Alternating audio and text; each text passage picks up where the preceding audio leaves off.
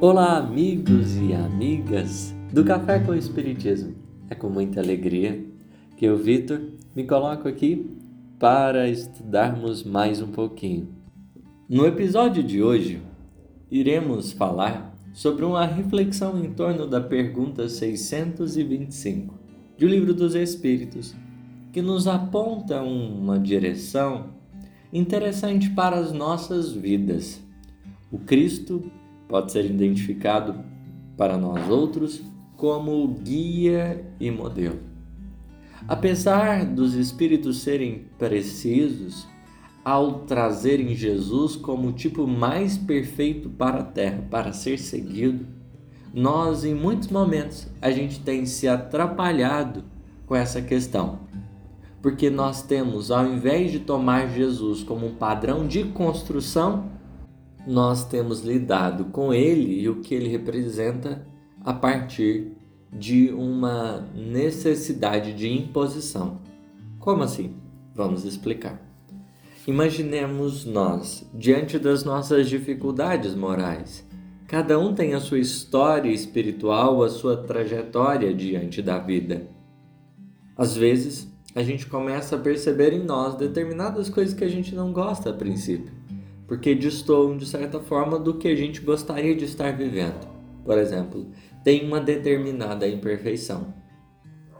Ao pensar em Jesus, na maioria das vezes como esse modelo e guia, o que que a gente propõe a nós mesmos? A gente diz: "Não quero ser assim" ou "Não posso ser assim". E a partir disso, a forma que a gente lida com o nosso mundo interior é como se a gente estivesse demolindo porque o nosso interesse é simplesmente tirar aquilo que, é, de certa forma, não, não se mostra para nós como o mais agradável ou o mais aceitável.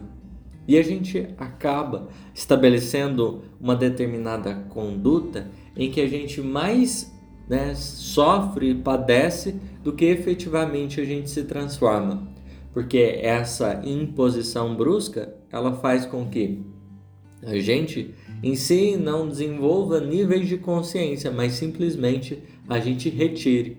Isso nos faz lembrar, por exemplo, Saulo, uh, Paulo de Tarso, quando em determinado momento que ele estava tendo muitas revelações espirituais, ele estava num patamar assim interessante de, de comunicabilidade com o mundo espiritual e ele vai e percebe que apesar de tudo, todas as revelações, ele tinha um espinho na carne. Ele ora três vezes para o Cristo, desejando que o Mestre retirasse aquele espinho. E Jesus vai dizer para ele: Olha, minha graça te basta, o meu poder se aperfeiçoa na fraqueza. E a partir dessa fala, né, conectando com o nosso assunto, a gente tem igualmente um ponto de reflexão interessante para nós avaliarmos a nossa experiência de cuidado conosco mesmo. Porque, como Saulo, muitas vezes a gente quer tirar. Mas o que Jesus propõe é: olha, o caminho é diferente, é de transformação. Porque diante das nossas fraquezas, o poder divino se aperfeiçoa nos nossos corações, pela maturidade e consciência que a gente vai galgando. Portanto, Jesus deverá representar não esse padrão de imposição que eu destruo uma parte de mim para parecer mais com ele, mas com a sincera dedicação de me transformar. Ele deve ser considerado para nós como padrão de construção. E toda construção você tem etapas. A gente tem fundação, os alicerces, a gente sobe parede, né, organiza estrutura metálica, enfim, há uma série de cuidados nesse processo. Porque quando a gente fala padrão de construção, a gente está dizendo: olha, nós temos um destino, a gente tem um rumo. O projeto é ele, mas nós iremos galgá-lo gradativamente para a edificação desse mundo interior, não demolindo as coisas. Porque se a gente tirar tudo, né, a gente vai ficar sem nada. Essas forças psíquicas que hoje observamos-as de, um, de uma maneira tão pejorativa serão a base para a nossa transformação efetiva. Mas para que isso aconteça, nós precisamos aprender a lidar com o Mestre com vistas à reflexão. Porque o que ele propõe ao coração humano é refletir. Em todas as circunstâncias, o que ele faz é permitir que a gente compreenda a direção e o caminho e a gente possa, mesmo com as nossas reações ainda não tão legais, porque a gente ainda reage muito né, de uma forma impulsiva, mas que a gente possa ir refletindo no bem, para que a gente, a partir dessa maturidade que a gente vai alcançando, termos condições de fundarmos realmente nas reações no bem. Ninguém demonstrará essencialmente uma evolução sem construí-la. É preciso edificar o nosso ser. E não bastará desse jeito não ser isso, não ser aquilo será preciso ser aquilo que a gente tanto anseia para ser, estabelecendo assim esse, essa construção. O projeto existe, mas parte da gente entender que não bastará destruir, a gente precisará construir.